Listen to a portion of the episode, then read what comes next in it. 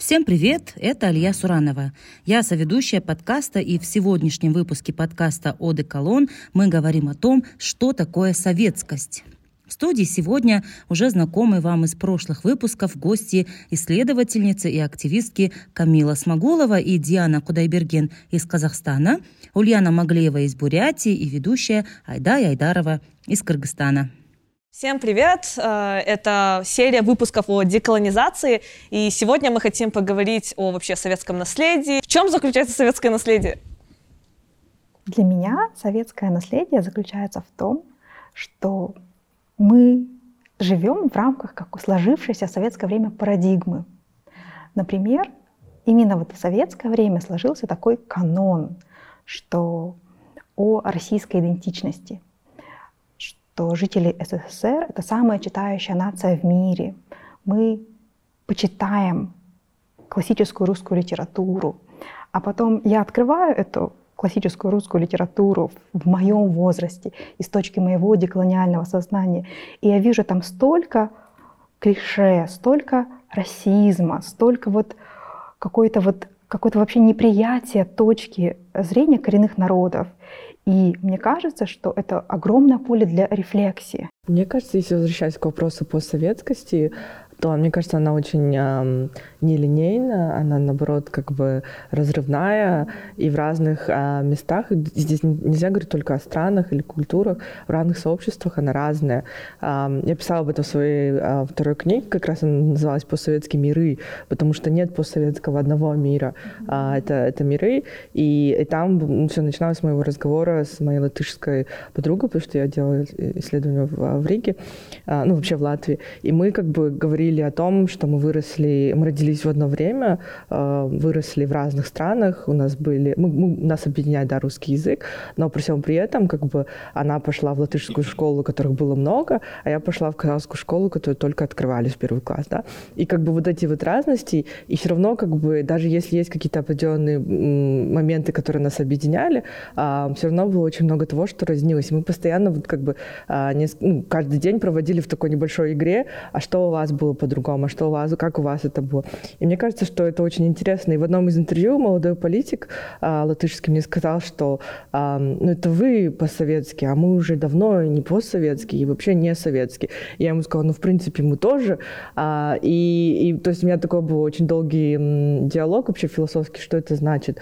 И мне кажется, что она как бы это такой термин, который есть советскость. Советскость это наша то, что если мы будем делать колониальный язык, это то, что наше, на нашем пространстве это колониальность. И советскость у нее нет эм, такой как бы этнической составляющей, да, советскость, она состояла как вот какая-то гибридная основа всего. То, как я это представляю, это вот была какая-то странная ваза, и вдруг она разбилась, и все эти кусочки раз, раз, разбросались по всему пространству, но при всем при этом вроде бы они напоминают по цвету или по форме, что это была одна ваза, но у каждого из них свое э, видение например, то, как понимают постсоветскость а, в Нарыне, в Кыргызстане, может отличаться от того, как понимают постсоветскость те же люди того же поколения, которые там родились, например, в, 80, в конце 80-х, скажем так, в Мары, в Туркменистане. Да? И у нас абсолютно разные восприятия. Поэтому а, мне кажется, что нам долго еще придется говорить об этом. Но то, что, о чем мы говорили раньше, это то, что несмотря на то, что, возможно, мы будем говорить о постсоветскости как в академическом дискурсе, то есть деколониальном э, нашем, да, как бы пространстве, но при всем при этом мы уже давно не постсоветские люди, э, но при всем при этом мы сосуществуем э, с очень многими советскими людьми, которые до сих пор продолжают жить, и это тоже не есть э, что-то, что должно восприниматься на контрасте или должно восприниматься с э, неуважением или неприятием. Как бы во все времена существовали разные люди с разными определениями, с разными смыслами, это не значит, что нас что-то делит. Ну да, я в своих исследованиях очень много вижу советских людей, в которых осталось эм, очень много от советскости, и вижу абсолютно не советских, не постсоветских, которые родились, у них другое абсолютное осмысление мира. А, те люди, например, молодые художники, которые родились в 2000-х, они даже не могут понять, что такое постсоветское, им нужно объяснять это. Поэтому это, это у этого такого очень многогранное, многоликое видение видение, которое, я согласна, вычленяется, возможно, в каких-то экспириенсах, то есть опытах людей, как они проходят через эту жизнь, но она очень э, бывает... Нельзя говорить, что она одинаковая для всех, она очень-очень разная. Ну вот я хотела про регионы что добавить, еще это про разный уровень эмоциональности, то есть, например, если мы берем те страны, которые вышли да, из состава СССР, после вышли из состава а, СНГ, допустим, да, ну, допустим, кейс Грузии, например, мне кажется, тоже похоже то, что, то о чем говорила Диана. Для них, например, а, я заметила, что постсоветские, они воспринимаются как они не хотят это воспринимать как часть себя, да, даже я замечаю, что они заменяют на посткоммунист, то есть постсоветские они стараются избегать, и также они, допустим, хотят быть там регионом Черного моря, да, Black Sea Region, но с всеми своими э, стараниями как-то стараются отодвигать себя от постсоветскости, хотя там тоже очень много и советских людей, и постсоветскости в том числе. И я была там летом, мы разговаривали с одним, он сотрудник одного НПО. И вот он сказал, нас это пока раздражает и вызывает какие-то эмоции, как вот ну, не, это какая соль на рану, потому что, да, потому что рана есть. Как только мы вот действительно десоветизируемся в полной мере, насколько это возможно, мы перестанем на это реагировать, и для нас это будет просто как а, страница в истории. А пока это та страница истории, которая постоянно а, ветром ее так сдувает, и она открывается как будто бы. Да, я бы хотела еще тоже сказать а, несколько слов о советском наследии для наших народов. Вот для, для меня, для как представительницы бурятского народа, советское наследие заключается в том числе, что именно а, советское партийное руководство дало моему народу имя, такое, как оно сейчас используется. Потому что раньше не было такого противопоставления между бурятами и монголами. Буряты были одним из монгольских народов. И когда было создано вот первое такое советское образование, оно ну, национальное, оно называлось Бурят-Монгольская АССР. И языки были как бы даже не было тоже такого противопоставления. Это бурятский был как бы один из диалектов монгольского языка. И была мобильность, не было такой жесткой границы. Люди постоянно ездили в Монголию по бытовым, по семейным делам. А, была одна письменность, старомонгольская вертикальная письменность, Тудобичик. Но потом вот политикой советского правительства стала именно а, вот такая вот жест, проведение жесткой границы, чтобы, не дай бог, да, вот буряты и их земли а, отошли да, вот, э, к Монголии. Был, были очень много обвинений в заговоре панмонголизма, от которого пострадал мой прадед. И письменность изменили, перевели бурят сначала на латиницу, потом на кириллицу. И так нарезали а, земли бурят, чтобы разбавить территории бурятские а, территории с общим административным статусом, да, которые, в которых позже стал доминировать а, русский народ. И получается, что сейчас буряты и монголы достаточно а, обособленные этнические группы, да, и Друг от друга. Да, друг от друга. Мы считаем себя таким самостоятельным народом, со самостоятельным языком, да, как-то вот разошлось. А, и ведь это то, что сделал Советский Союз с нами. Если бы не было колонизации Российской империи, да, если бы не было советской колонизации, то, может быть, у нас бы с монголами было какое-то общее, настоя... общее настоящее, какая-то общая цивилизация. Да, да. Угу, да. И вот это вот, кстати, номинативный след Советского Союза также вот заметен э, в, через призму э, колониальной литературы. Вот я сейчас э, читаю «Капитанскую дочку», и весь сюжет, э, э, как бы там говорится о э, киргизско-исакских степях. Э, это современный Оренбург. То есть Тогда этнос, который мы сейчас называем казахами, назывался киргизско-исаками. И сам вот этот вот этноним казахи, да, вот закрепился официально именно в советский период. И это ведь имеет колоссальное значение для вот этнической идентификации, что именно Советский Союз вот ввел официальное название твоего народа. Вот это вот настолько, настолько вот значимые вещи, о которых как-то сложно задумываться. И, конечно, тогда, когда я читала «Капитанскую дочку» в школе, ну, написано киргизы. Ну, наверное, это, это предки тех людей, которые сейчас в Москве пиццу москвичам привозят. И я уверена, что люди, которые читают «Капитанскую дочку» сейчас, э, конечно же, воспринимают вот этих второстепенных персонажей именно так. Все еще вот это восприятие осталось. Ну, потому что, что никто с этим не работает. Потому что я считаю, что вот эти тексты классической русской литературы должны выпускаться с комментарием, с деколониальным комментарием.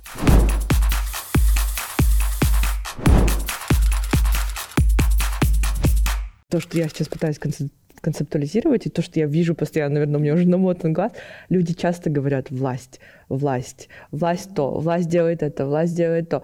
И я постоянно как бы говорю своим казахстанским коллегам, да, когда они начинают об этом говорить, я говорю, ребята, власть имеет определенные институции. Если мы ее представляем в такой как бы непонятной, да, мифической, практически э, где-то облаченной в какую-то обычно мужскую одежду и так далее, то мы даем этой власти как раз-таки гораздо больше власти. А это идет все равно Советского Союза. Потому что говорили раньше партия, но это всегда была власть или Москва, да, только метр, в республиках, это Москва, Кремль и так далее. Но это всегда власть. И вот оно перешло очень сильно вообще в русский язык а, всего постсоветского пространства. Я очень много смотрю как бы, ну, интересных программ на YouTube, интервью, и люди даже не задумываются об этом. Хотя, по сути, что такое власть, да? Ну, как бы активисты очень часто... Эм, мне про это, кстати, сказали деколониальные художницы, они сказали, что мы пытаемся не говорить власть, мы пытаемся говорить правительство, президент. А я вообще говорю, это режим. Если мы живем в недемократических как бы республиках или не демократическом, не демократическом контексте, это всегда режим. А вот как бы у людей это вот все равно сохранилось, и они не продают этому никакое значение. И когда ты настолько сильно э, делаешь что-то привычным и натуральным, да, что такой степени, что ты не додумываешься об этом. А язык — это очень тонкая грань, где можно это все увидеть, если хорошо проанализировать.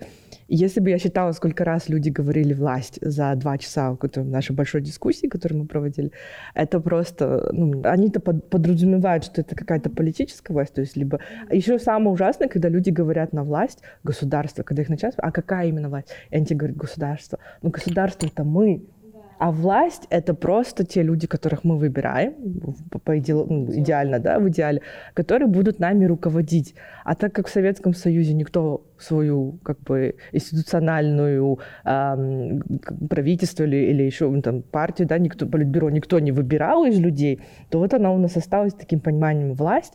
И, и меня каждый раз, когда я это начинаю слушать, меня, мне как бы ну, не то, что расстраивает, я, конечно, понимаю, с академической позиции это очень интересные вообще понятия дискурса, как это формируется, но это просто вот в любом русскоязычном контексте, где есть авторитаризм или демократическое состояние, все люди говорят власть.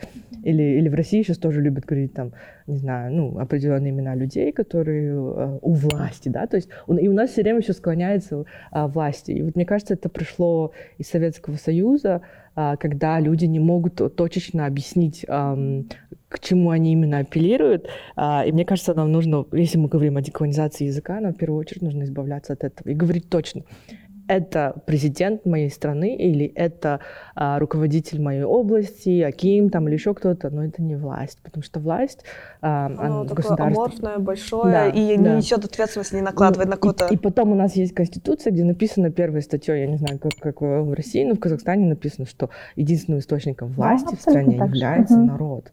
Поэтому, когда мы говорим власти и апеллируем не к народу, а к определенным людям, которые принимают решения в стране, мы абсолютно идем даже анти- антиконституционным языком говорим. Но это вот, а, можно сказать, что если деколонизировать язык или, или исследовать, то это одно из а, советизмов, которое... Я абсолютно согласна. Мне так нравится, вот, когда люди проявляют внимание именно к таким нюансам, как мы в своей речи транслируем какие-то дискурсы. И очень часто неосознанно мы воссоздаем а, неравенство, да, воссоздаем какие-то мифы, да, способствуем разрастанию насилия.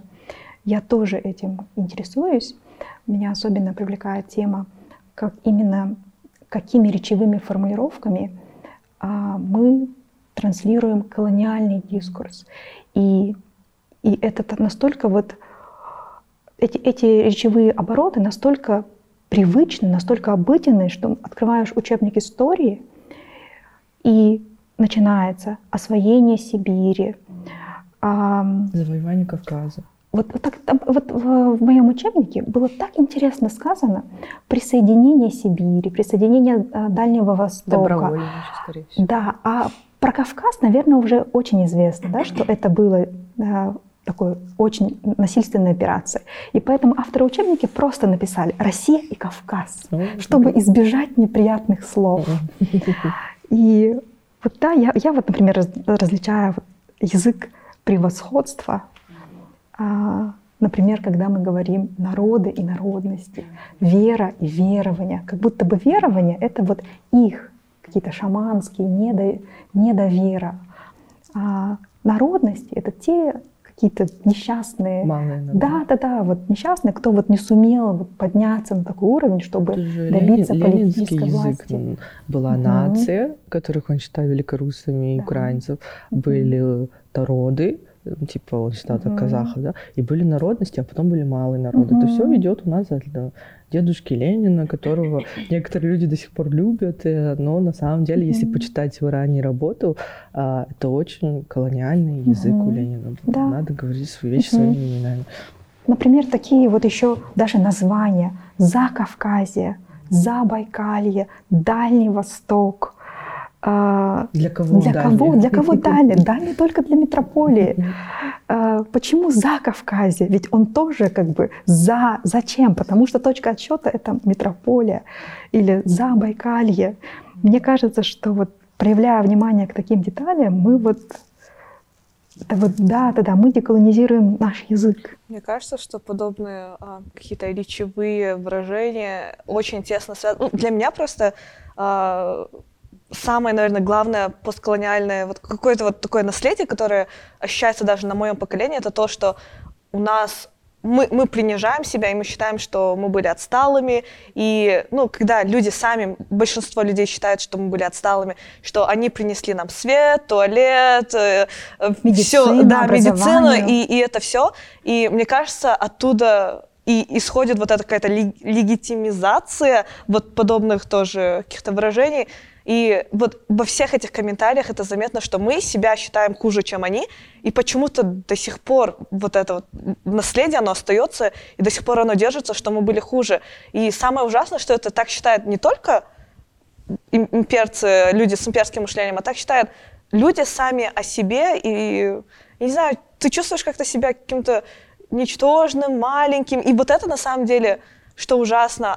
Я, я в себе тоже замечала, что когда ты, когда ты замалчиваешь в некоторых ситуациях, когда ты, я не знаю, пропускаешь в очереди кого-то, и ты отодвигаешь себя на второй план, и на первый план ставишь какого-то другого человека. Мне кажется, в целом влияет на лайфстайл тоже. Ну, то, что мы то говорили, есть... синдром самозванца, самозванки, как сильно он влияет, если твой, а, тот народ, да, которому ты принадлежишь, проходил через какую-то системную дискриминацию.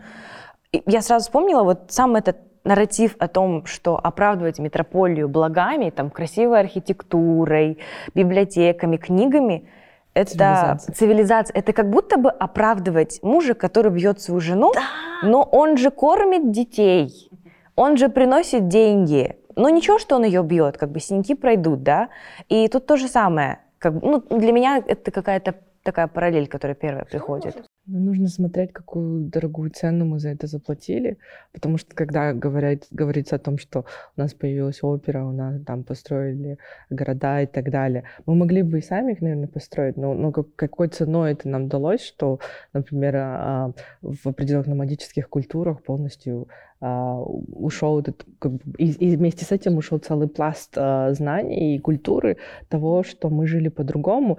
И, и, и здесь тоже идет всегда такое очень колониальное восприятие, что ну, вот э, жить в юртах, э, или, как люди говорят, ужасное слово кибитка, да, то это хуже, чем жить э, в многоэтажке, в квартире хрущевки или там еще где-то, да. А, а люди как бы не задумываются, что та же хрущевка была построена специально, это как бы, чтобы, ну, вместить как можно больше людей в маленькое пространство, сделать маленькую кухню, чтобы там не собиралось больше трех человек, но при всем при этом как бы были еще там исследования у бишкекских коллег про то, что была очень утопичная идея у определенных там, людей в советский период, ранний советский период, что а, все люди будут не готовить, а, например, там, есть на заводах, столовых и так далее. Да?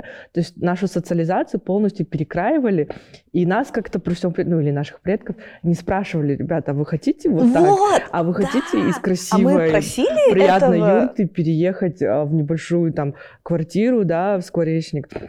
Или, или, ну и вообще, мне кажется, само, а, сама архитектура советского как бы дома или вот этих многоэтажек, да, которые сейчас все тоже эм, ну, и идеализируют, и с другой стороны есть большой, большая критика всего этого, да, что она же не построена, в принципе, для блага человека, да, ютиться, тесниться в небольшой комнате, страдать из-за этой прописки, потому что ты никуда не можешь уехать, потому что везде это бюрократия, и ты должен принадлежать в том месте, куда тебя отправили и так далее.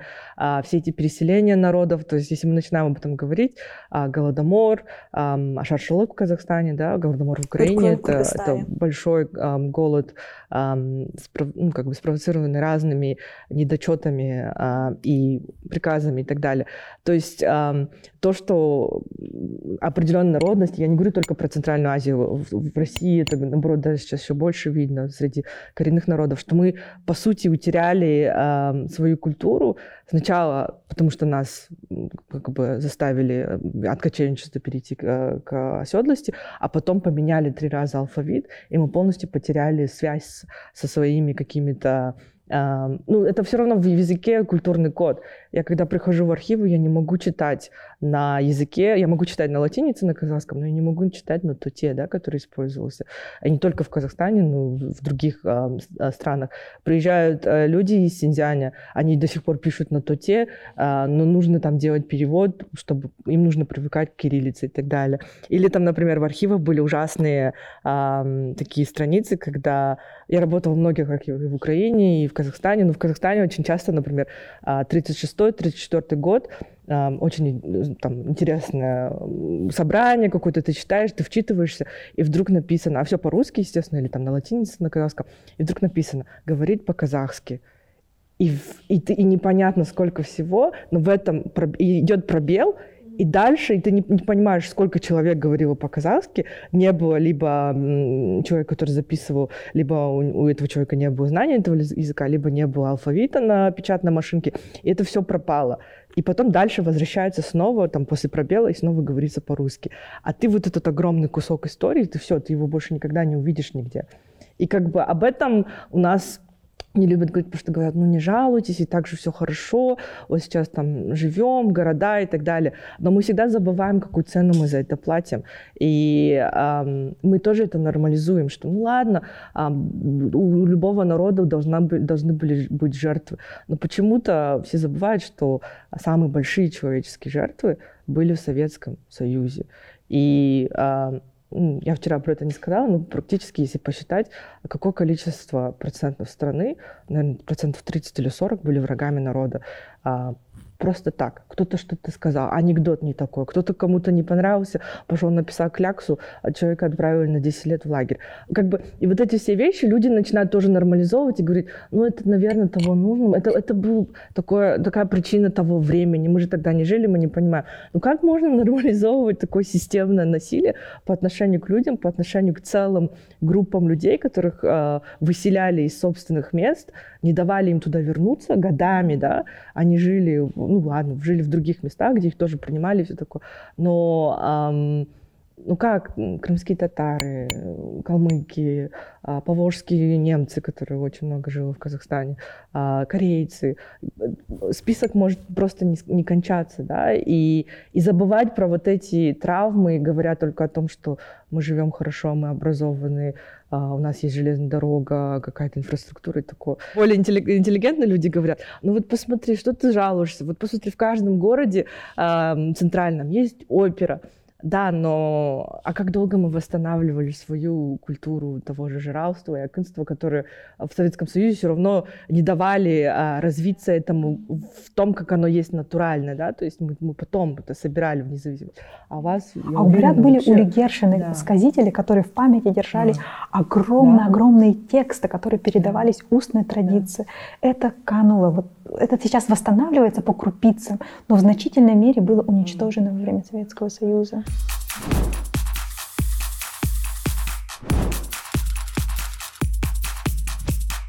У меня такой вопрос. А, ну, а почему вообще в целом важно, ну, я не знаю, может, какую-то функциональную важность несет в себе вот сохранение культуры, какого-то кода, я не знаю, истории, знание своей истории, вообще откуда мы, кто мы, вот почему это важно сейчас? Потому что, мне кажется, очень многие также пишут, типа, ну, а зачем нам эта культура, пускай, зачем кыргызский язык, он, типа, в мире говорят на нем, типа, только в Кыргызстане, зачем он нам нужен. Но просто я вижу в этом важность, я хочу поговорить об этом. Для меня, я вот нашла себе, для себя такой ответ, что моя этническая культура, а, этнический язык — это мои внутренние какие-то психологические опоры, которые дают мне силы сопротивляться миру. Мне очень жалко, что я плохо говорю по-бурятски, очень мало знаю его. И я вот а, мечтаю о том, что в, в какой-то мере хотя бы на среднем уровне освоить родной язык. И мне кажется, что вот в современном мире главным капиталом человека является его психическая устойчивость, его как бы, психическое здоровье. И если для человека коренного народа, если он живет и испытывает дискриминацию с самого раннего детства, это лишает его возможностей сформировать здоровую самооценку. Я, например, чудовищно страдаю от комплекса самозванки. И его трудно преодолеть. И, этот, и эта проблема лишает меня возможности, потому что я думаю, что недостаточно хороша для чего-то. И, но это не, это не такая легкая проблема, чтобы ее вот так вот решить. Просто, просто будь увереннее. Нет, это так не работает. Весь мой жизненный опыт в качестве да, меня как женщины, меня как азиатки, меня как бурятки, как э, шаманистки, как э, вот этническая, вот представительница этнического меньшинства наложил такой опыт, что теперь э, моя самооценка ниже, чем могла бы она быть, если бы я выросла в обществе свободном от дискриминации. И это, это цена, которую заплатили все коренные народы России, ну вот Российской империи, да, вот э, Советского Союза. И если представить, э, какие бы великие дела могли совершить люди вот наших этничностей, если бы у них не было вот этих внутренних ограничений, я думаю, что это несопоставимо с теми благами, да, вот, которые мы якобы получили. И еще вот а, так оказалось, что в результате вот колонизации из, а, из народов да, покоренных, из их земель а, выкачивались ресурсы. И так вот статистически, да, вот мы видим, что, например, в Бурятии жители живут хуже, чем в целом по России, что в Туве живут люди хуже, чем в целом по России. А ведь бедность изменяет мозг человека на биохимическом уровне. Человек бедный не может думать о том, как ему развиваться.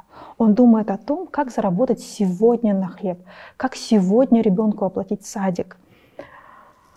И мы видим, да, вот, что даже вот аспекте имущественного неравенства какую цену вот платят, платят народы вот за вот этот вот Миф о прогрессе. Да, за этот миф о прогрессе, за этот миф о благах цивилизации. Я не знаю, вот про чувство собственного достоинства сразу вспоминаются какие-то из личного опыта, из опыта твоих до сих пор, да, даже близких тебе людей, а, моменты такого самоориентализма, да, самоориентализации, что есть кто-то, а есть вот мы.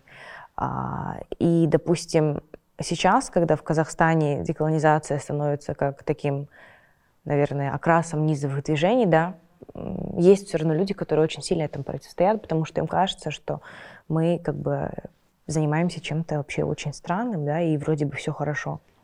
Это как я рассказывала, что, допустим, когда мы говорим о деколонизации, про феминизм, конечно, уже говорили, но вот даже, допустим, какие-то исторические а, модели, ролевые модели для нас, например, да, их нет в виде женщин каких-то, да, таких очень ярких фигур, в большей степени. Даже про тех же, сколько мы говорим отцов-основателей лошадинцев, да, а, среди них как бы были, как бы была повестка гендерного равенства, да, и они ее продвигали, образование женщин, но при этом а, нет каких-то имен, которые приходят вот так по клику ко всем.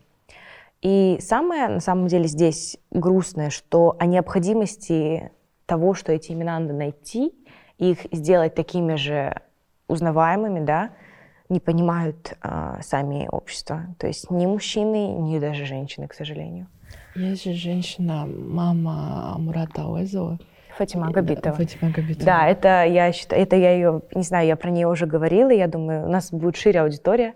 Прекрасная женщина Фатима Габитова. Не знаю, я прям, это моя такая большая героиня. Я очень хочу в будущем, не знаю, надо как-то ну не то чтобы увековечить память, да, но это женщина, которая была просветителем, она была педагогом, и она была также женой врага народа, когда вот э, ее второй супруг Олежан Сугуров был репрессирован, и она, ну то есть, допустим, даже внучки рассказывали, она сама писала, как неделю там до того, что это происходило, да, все были друзья, а потом, когда она стала женой врага народа, обходили просто люди по улице, они не, не общались, не разговаривали. Потом, когда их сослали в село, они жили до этого в Алматы, их сослали в село, по-моему, Мирке, и она собрала всех сильных, чтобы открыть школу.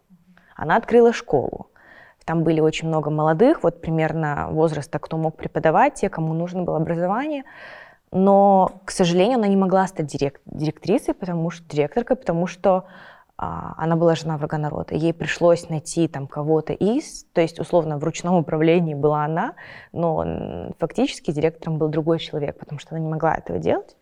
И я полагаю, что многие архивы, да, и многие какие-то память семье, деятелях этого периода, она сохранилась как раз-таки на плече таких женщин, как э, Фатима Габитова, Зинулиновна, и мне кажется, это не только в казахской культуре, во многих других, а, только за счет них, да, как-то перепечатывались, там, условно, все какие-то рукописи Джансугурова, своего супруга, она сохранила, и это была ее такая, это была ее борьба, а, и, то есть, таких женщин, как она, очень много, но вот даже мы, да, находясь как-то вроде бы в филд, мы не знаем этих имен, и это такая не новость тоже, мне кажется. Но самое грустное, что приходится доказывать, что эти имена нужны.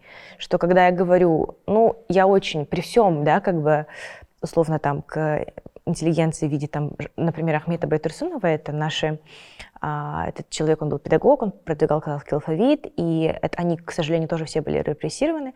И вот когда мне говорят, что есть они, но я, как, например, женщина, я не могу себя отождествлять с ним, потому что у них другой опыт социализации, да, например. А сейчас я работаю с биографиями некоторых женщин искусства, как раз-таки этого же периода 20 века. И, допустим, то, через что проходили они, это тоже очень откликается сегодня, да, с повесткой гендера, например. И вот такие моменты возвращения собственного достоинства, чтобы понимать, что вот были такие же люди, как я, которые проходили через подобное.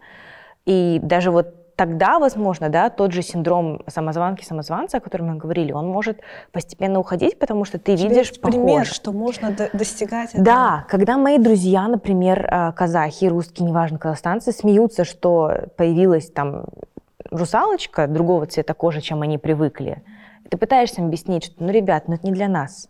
Это для того, чтобы маленькая девочка, которая похожа, да, там, не знаю, которая видит Муану, она с такими же волосами, и для нее важно увидеть себя. А, а мы про это не думали, да, мы не думали, что диснеевские принцессы такого вида, принцы такого Не вида. похожи мы не да. пытались искать, мы даже вообще не могли себе а, вообразить, что могут быть такие. Ну и говоря о том, что мы потеряли, да, мне кажется, что а, если им нужно, наверное, популяризировать, это тоже камень мой огород, э, самой себе кидаю, что ам, когда ты находишься в архивах, это тоже очень колониальный институт, на самом деле, какое знание сохраняется и как оно Кто сохраняется. пишет историю? Да, да, я всегда своим студентам говорю, что э, нужно знать контекст и нужно знать, как, как относиться к этому архиву. Но при всем при этом там очень много интересного можно найти. А, Я собирала много архивов именно по писателям советского времени э, для своего первого исследования. И, эм, и там было очень интересно. Это, к сожалению, не вошло в книгу, но я просто вспомнила, как заставляли вот в 20-е, в 30-е годы писать, а, например, про строительство железной дороги, про освоение, да, опять используем этот язык. Ну, так оно использовало про освоение, там, Караганды, например, это наш город, где, где углевые шахты и так далее. И были очень талантливые поэты, и там прям пишут про них, что а, он талантливый, поэтому его репрессировать не стоит, но вот он там а, поехал, напился и не написал про эту железную дорогу, и когда напился, кричал, что не хочет писать про советское строительство. И все это было записано в записках, и все это можно найти в архивах, что был такой талантливый поэт, у которого, в принципе, по сути, наверное, была депрессия, которое перерастало в... Ну, там по разным причинам он мог напиваться, это, в принципе, нам непонятно, да, потому что контекста нету. А, и, и, но его заставляли, то есть вот, вот это вот... А, это тоже же колониально, да, что ты обязан, вот вы должны писать по такому постулату, что мы там осваиваем, мы строим железную дорогу, неважно, что это строится, в принципе, на эксплуатации труда определенных людей, на эксплуатации труда гулаговцев и других людей, которые находятся в лагерях, по сути, по каким-то каким-то, ну, абсолютно неприступным делам, да, то, что они умны, то, что они против системы и так далее, или то, что они богатые, а, вот. И как бы, и вот эта трагедия одного человека а, описана буквально на одном листке, она почему-то запала мне в душу, я подумала, потому что, а что бы было бы, если бы он писал, как он хотел? Что бы было бы, если бы ему дали э, возможность говорить, как он хочет говорить? А всех заставляли, и у нас есть действительно период такой казахской литературы, 20-30 годы, где это э, шахты, железные дороги. Надой. И они все такие однотипные mm. и такие скучные. А что, в принципе, ну, как бы мы к ним не возвращаемся, ну, в какой-то определенной сфере, когда в язычной школе, я знаю, что их читают. Не хочу обижать никого. Все знают, что я достаточно плохо, ну, неплохо. Я деколонизированно отношусь к, к фигуре Сабита Муканова а, и читаю его а, нападки на наших писателей, когда он говорит, а это не наш человек, а он не советский человек, его нужно репрессировать. И он это говорит на открытом э, собрании Союза писателей. Он э, как бы глава Союза писателей в 1937-м, самом страшном году э, советского периода, самого страшного сталинизма, когда столько людей погибало именно в этот год. Он говорит, что это не наш человек, он не советский человек, и нужно его репрессировать. И ты это говоришь на открытом заседании как бы, а мы, это тоже, ну, как бы, в понятии того, что Сабит Муканов все равно считается большой фигурой в все еще литературе, музей, да. да. Люди это читают. Я ходила специально в разные библиотеки, смотрела, и там все это читают.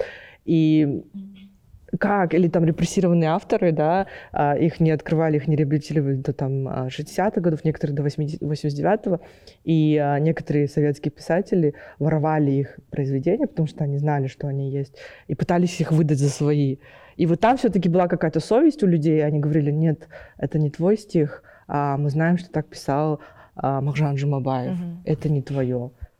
Или, или то, как у нас очень быстро литература переходила из казахского на русский, и русификация шла тоже очень сильно что а, чтобы стать писателем, легитимизировать себя как писатель, ты должен писать про шахты, а, железно, строительство железных дорог, не говоря про лагерный труд, но при этом еще должен ждать, пока тебя переведут на русский. А если начнешь сразу по-русски писать, то вообще молодец, идет тебе сталинская премия, а, там, квартира в центре города и поездка в санаторий. Да. Дальше именно вот эта литература, да, вот называется, музей. Потом. Да, называется мы дали вам литературу. И Советский Союз столько сделал для формирования национального литературы. Именно вот это, а не пиши только так, пиши только в этой форме, а сколько было вычиток. Мы-то не знали всего этого. Там вычитывали все эти романы и говорили, что они должны быть советскими романами, а не национальными романами. Подобное да? происходит с композиторами. Кстати, про деколониальность я вспомнила, что в Казахстане достаточно театр, есть театр такой а, имени Калибека Конышпаева в Астане, это большой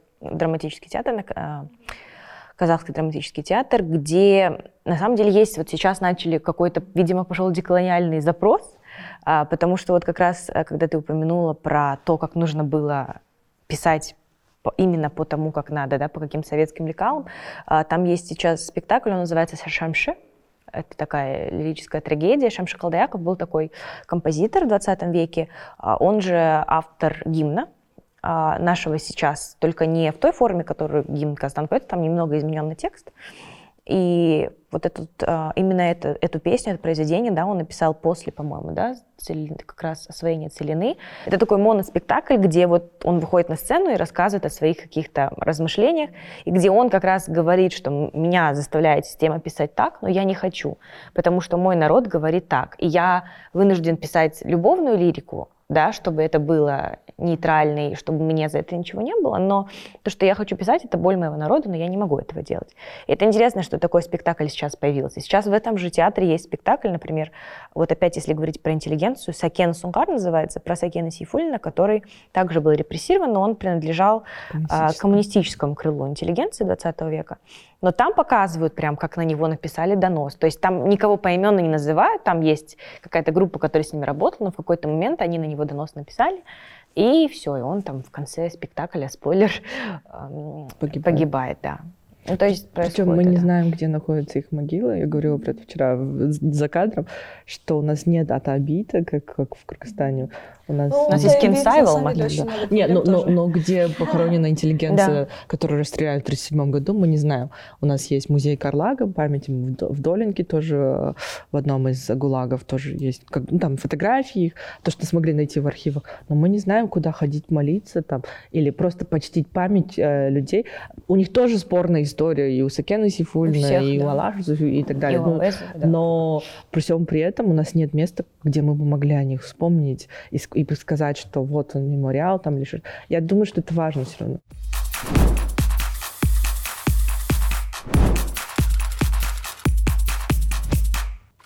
Я давно говорю, что хватит говорить постсоветский. Да, мне так не нравится это слово. И я не знаю, как описать тогда, а, ну, потому что если мы пишем академически или даже просто пытаемся себе сказать, давайте придумаем новое название, но мы уже не постсоветские. Это была часть истории. Мне кажется, то, что случилось в 22 году и в Казахстане, а, и в России, и в Украине, то, что происходит до сих пор, 24 февраля 2022 года, мне кажется, это... я помню, когда первые были дни вот этой полномасштабной войны, какие-то мои коллеги сказали, все, это конец постсоветского. И для меня он, наверное, постсоветский кончился раньше, но вот в общем понимании, в, наш, в общем нашем вокабуляре, как мы говорим об этом, мне кажется, что 24 февраля 2022 года, это, кстати, день рождения моей мамы, день, к сожалению, да, но а, не к сожалению, а мы, мы все равно как бы, у нас был очень тревожный день рождения, мы очень переживаем, до сих пор переживаем за украинцев, но да, это, наверное, конец закат. День смерти постсоветскости и советского наследия. Ну, я бы не сказала, что это день смерти. Это, наверное, день, когда мы перестаем вот желать ассоциироваться угу, с этим наследием, угу. но тем не менее это наследие продолжает в нас жить. Э, вот это, оно ну, по крайней мере, мы не будем давать ему а, силу, называя mm-hmm. это таким именем. Мы ну, оставляем это как часть страницы да, истории. Да. То есть мы не позволяем этому определять нашу сегодняшнюю идентичность, нашу сегодняшнюю Повестку. себя, да, и то, как мы хотим развиваться, просто этого нет. Потому что иначе у нас есть ощущение, как будто бы все, что у нас не получается, мы постоянно ищем оправдание. Ну, это Советский да. Союз, и как бы, когда мы не хотим что-то делать, чтобы изменить реальность, мы всегда ссылаемся ну, на прошлое. Это нам оставило, поэтому мы сейчас там не можем что-то сделать. А зря. Не можем, не знаю, демократизировать общество, да, мы не можем там создать, а, не знаю, какие-то условия, да, для нас самих.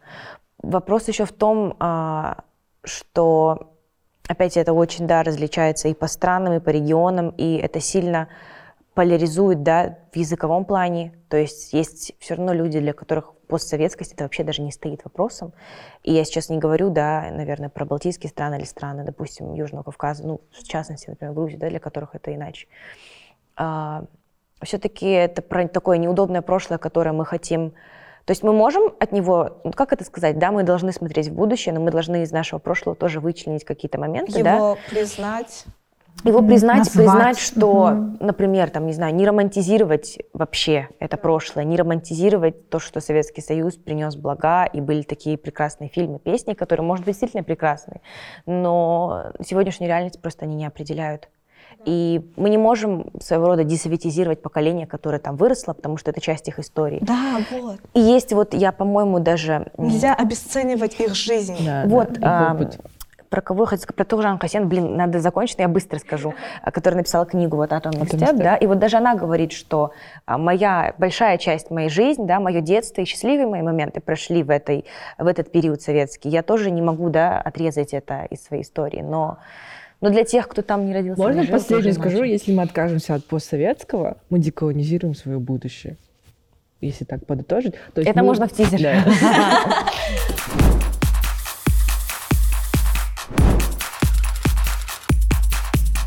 говорить, что русский язык принадлежит только империи и имперцам, это нечестно по отношению Конечно. ко всем тем людям, mm-hmm. которые... Оно, которые империя лишила своего да, языка, вот именно, и теперь, которого... да, теперь русский язык остался единственным да, да. вот таким вот Выражение, языком, на котором я могу выразить да. абсолютно каждый нюанс. Ну и при том это очень эксклюзивно, mm-hmm. О, это, да, это очень эксклюзивно, и для большого пласта населения а, в наших странах, которые, для которых русский язык первый язык, да, для них это как бы, ну, я думаю, не думаю, что они даже сильно придают этому значение. То есть одно дело, когда у тебя есть запасной аэродром в виде твоего родного языка, да, там, в виде кыргызского, в виде казахского, в виде бурятского, и как, или когда у тебя еще там есть английский язык, да, и ты можешь всегда а, уйти туда. Можешь, да, всегда можешь переставить, как перепарковаться.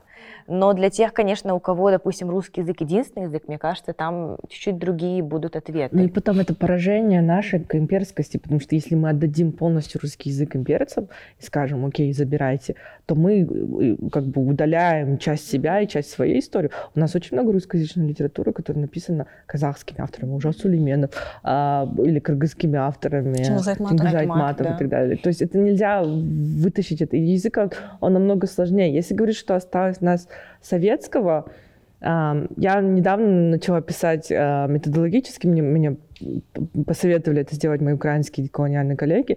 Они говорят, что пиши из воспоминаний и пиши из детства. И оказывается, мое первое воспоминание детства — это как папа меня отвел в советский парк. Ну, то есть я не помню, это был советский или уже постсоветский парк. Ну, не суть важна, мне кажется, он был в каждом городе. Это чертово колесо, это музыка странная, это вертушка, ромашка, да, мне кажется, у всех эти были аттракционы, да. они просто копировались из одного города, города в другой.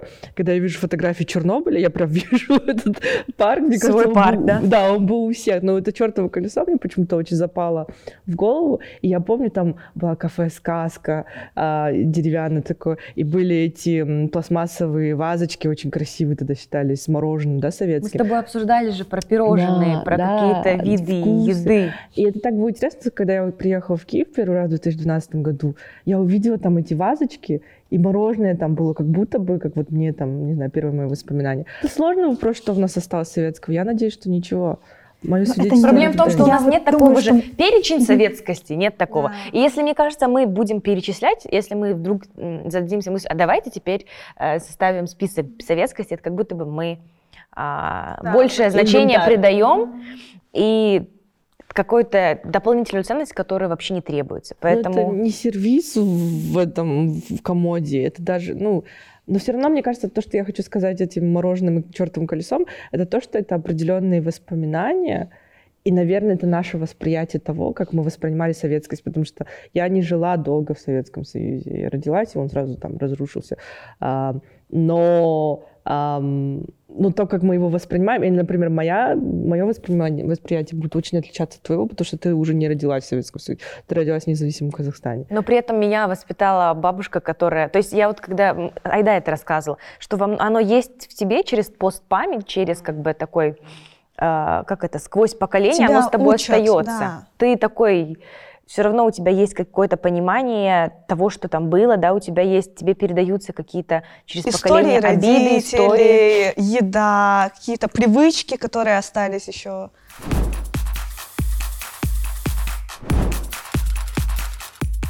Мои родители передали мне мой пост память, что все было дефицитное, ты там родилась в самое неудобное время, потому что ничего нигде не было. Я же ребенка была, там какой- какой-то год, выключили все свет, нет тепла, и весь двор, представляете, варит там в большом казане, и все делятся с друг другом. И я как ребенок, мне казалось, ну вот же это, типа, прикольно, это же классно, мы такая семья. комьюнити, семья. Или я ехала к бабушке, у нее дом был, и мы там все с большой семьей что-то там варили, ели, делали свечки, из, потому что свечки дорого стоили, мы их переплавляли с бабушкой, она нас учила фитиль делать, все такое. И мы вот вот посмотрели на эти страшные свечки, от которых отпечатки наших пальцев у всех такие ровные, но они, там, там был уже дикий капитализм, они стоили в три раза дороже, а наши вот такие самодельные, они выглядели некрасиво, зато они были свои. А, и, а мама как бы вспоминает этот период как какой-то ужас, что это так было сложно. И она говорит, мне было всегда больно, что мы не можем вам дать большего, потому что вокруг все живут, ну, как бы плохо, А, и они меня отвели в Лагман один раз. Я с тех пор так люблю Лагман. Это вот прям вкус моего детства, такого счастья. А, Давайте да, продолжим этот разговор, наверное, да. за ужином. Да. Потому что это не для эфира. А теперь мы пойдем Да, а теперь мы пойдем есть. Всем спасибо за эфир.